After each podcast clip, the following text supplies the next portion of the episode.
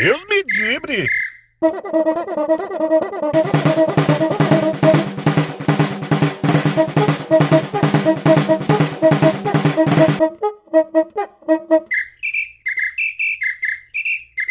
Deus me livre! Fala galera ligada no podcast do Deus me livre, eu sou o Beto Guerra, estou aqui para falar sobre o Atlético. Deus me livre! Bora então falar sobre a vitória primeiro, né, do Atlético para cima do Ceará por 2 a 1 de virada. Primeiro que o clima no Independência, eu estava lá, era um clima muito diferente, né? O torcedor já começou vaiando alguns jogadores desde o início, né? Principalmente Casares e Elias foram os principais alvos. Algumas vezes ali o, o Fábio Santos também acabou sobrando para ele.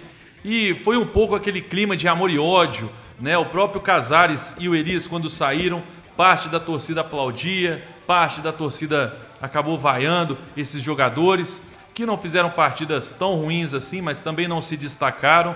Eu até achei que o Elias correu bastante hoje, porque ele sabe do erro que ele cometeu na quinta-feira, que acabou culminando na eliminação na Sul-Americana, e hoje ele resolveu correr, estava correndo o campo inteiro, né, buscando as jogadas e tudo, enfim. No primeiro tempo, o Atlético saiu atrás do placar, diante de um pênalti muito duvidoso, na minha opinião. É um pênalti que eu não marcaria, o jogador tropeçou na bola, ele furou, tropeçou, enfim. Mas também o carrinho do Igor Rabelo foi um pouco imprudente, não tinha necessidade e deu margem para o juiz acabar marcando esse pênalti. E o mais impressionante é que o VAR ele só funciona para algumas equipes no Brasil. Para o Atlético não funciona, não ajuda, não adianta nada, né? Se ele tivesse visto o lance na televisão, com certeza ele, quer dizer, com certeza não sei porque a arbitragem do Brasil consegue mesmo com imagens errar, mas pelo menos ficaria com essa questão da dúvida, pois não houve nada. Enfim, o jogador lá, o Thiago Galhardo, que é um bom jogador do Ceará, fez o gol e no segundo tempo o Rodrigo Santana deu sorte, entre aspas, né? Porque o Ceará se machucando, ele teve que colocar um jogador no seu lugar, o Ceará estava mal, e aí ele colocou o Otero, e aí sim, colocando o Otero é que foi o grande diferencial do Atlético na partida e méritos do treinador. Né? O Otero entrou muito bem pela esquerda, driblando, atacando com velocidade, com qualidade, tentando alguns arremates de fora da área, lutando na defesa também, na marcação. Foi muito bem o Otero e foi é, é, coroado com um gol, né? o primeiro gol do Atlético, um chute do Hever na trave, a bola voltou ali no rebote e sobrou para o Otero sozinho, sem goleiro, né? jogou para o fundo do gol 1 a 1 o Atlético buscou a vitória é, no, na blitz mesmo que fez né, ali na área do time do Ceará. O time pressionou em alguns cruzamentos ali. Acabou uma bola sobrando para o Luan sozinho dentro da área, né, próximo à pequena área ali, bem centralizado mesmo, estava fácil. Ele chutou no canto, fez o gol da vitória do Atlético. Luan e Otero, que foram os melhores jogadores do Galo nessa partida.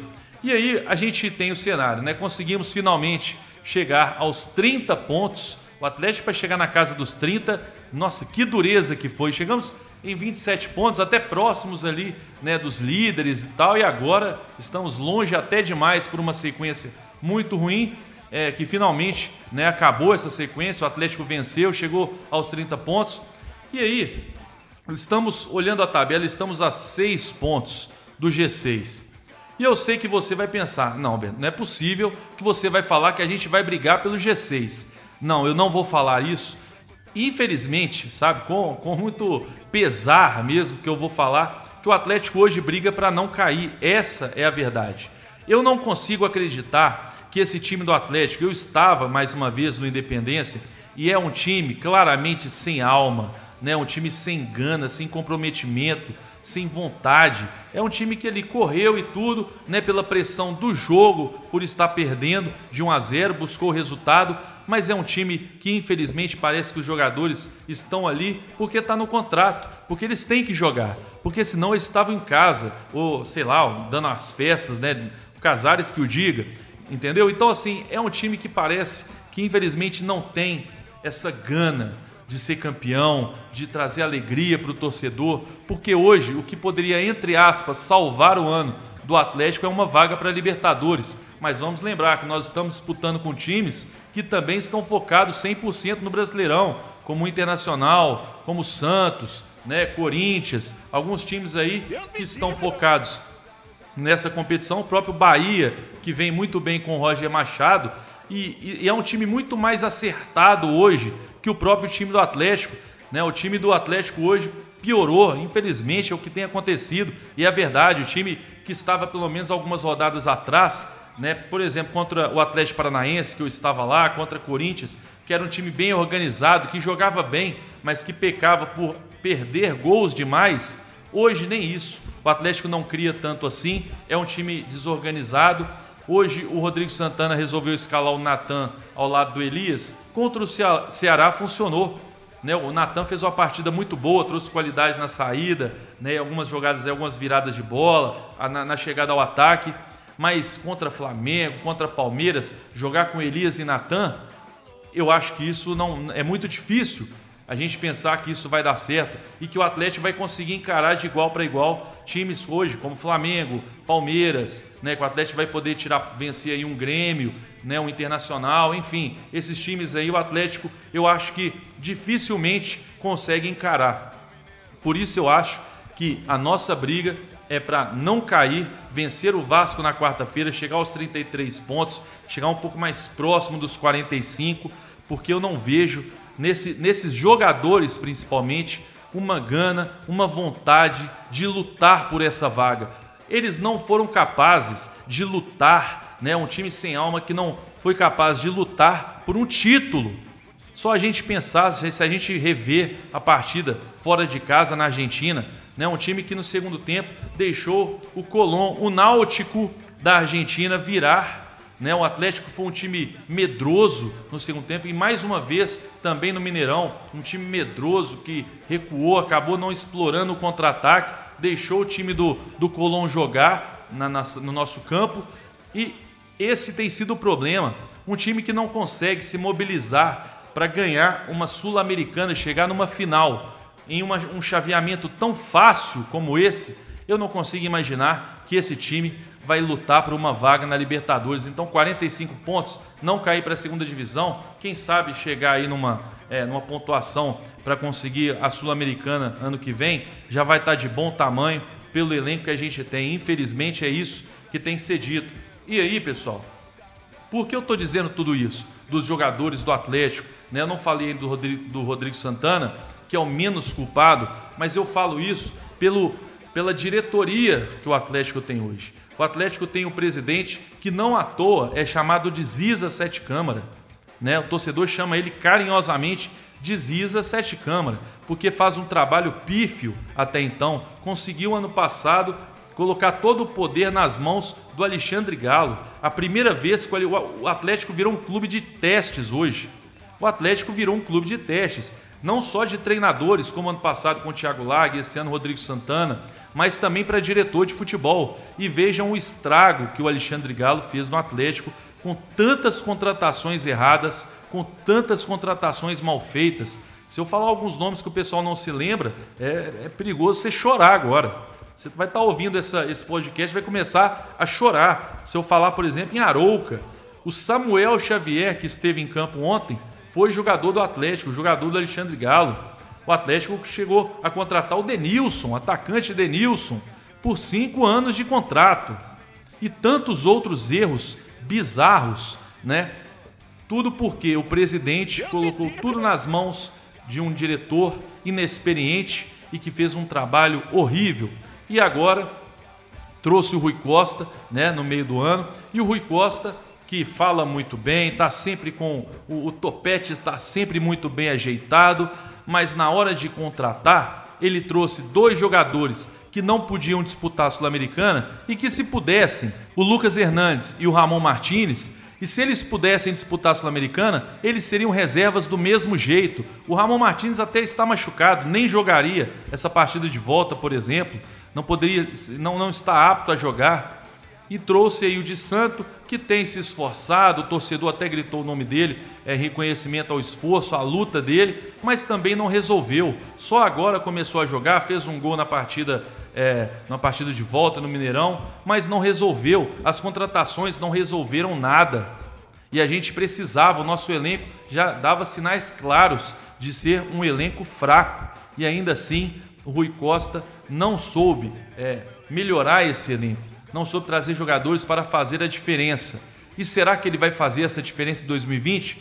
Agora o meu medo é enorme com relação ao Rui Costa, pois o Atlético precisa renovar o seu elenco para 2020 e estamos na mão, nas mãos né, de um diretor que, pelo menos na primeira, na primeira janela em que ele trabalhou, ele fez contratações que não deram certo, podem dar certo no futuro?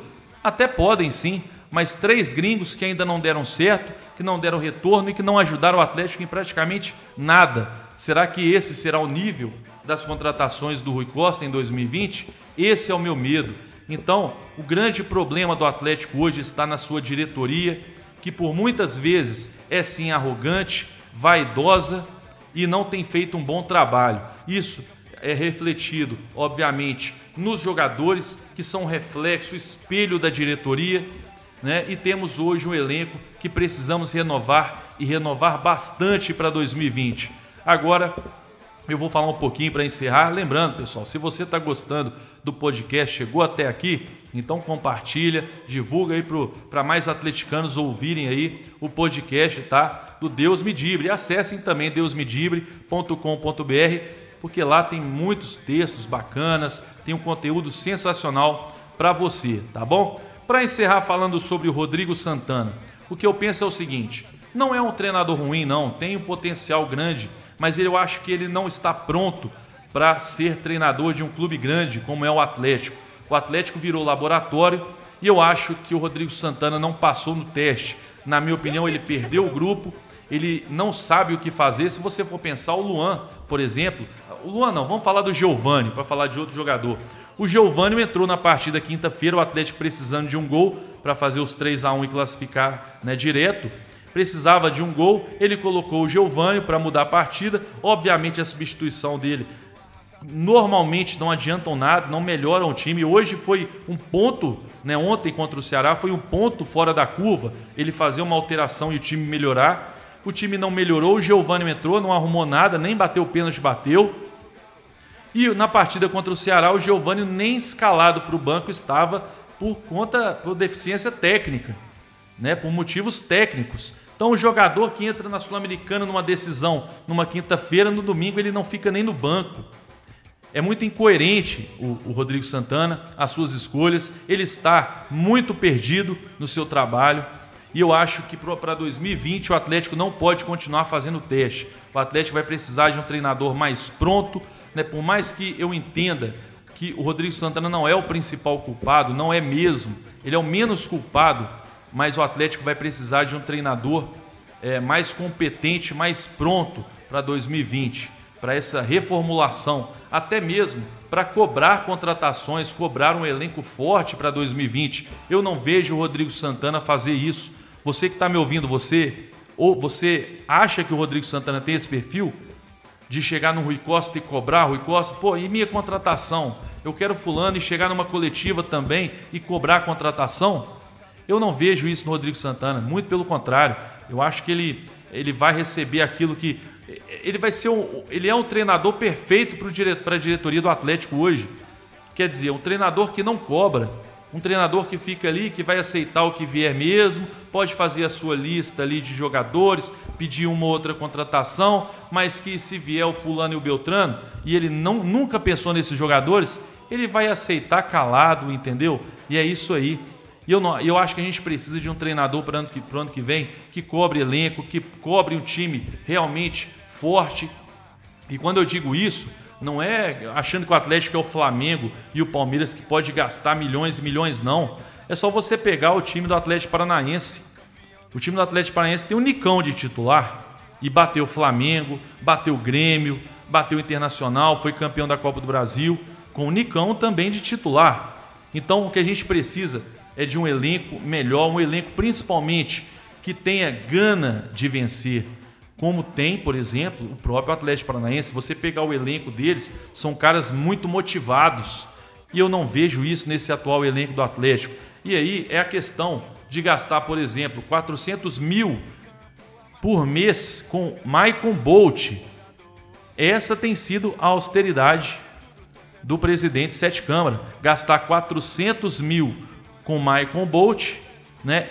Por que não gastar 400 ou que seja 600 com um jogador que resolva, que vai ser titular absoluto e que vai resolver os problemas do time? Você gasta 400 mil para um que é o reserva do reserva e que quando entra só, só mata o torcedor de raiva.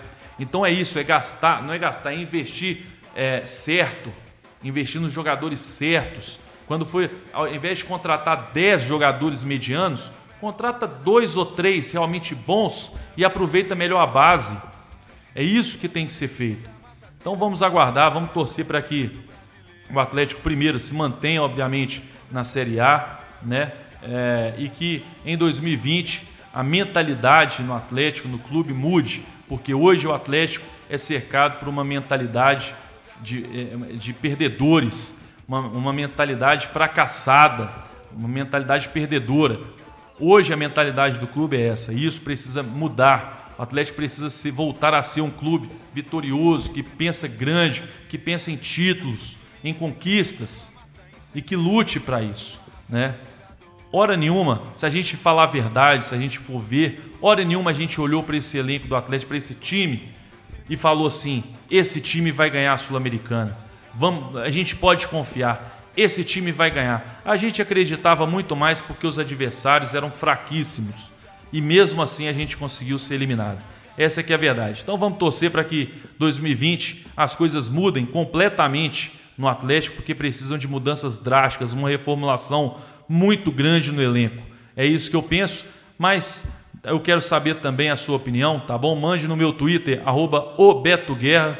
Manda para mim no Twitter o que você achou do podcast, se você concorda é, com as minhas opiniões, tá bom? Agradeço você por estar aqui até o final. Espero que você tenha curtido esse podcast aqui do Deus Medibre, né?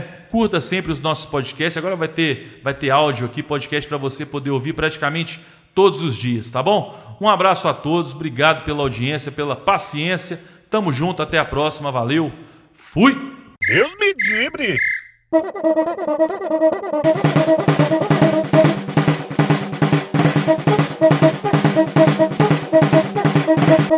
Thank Gibre.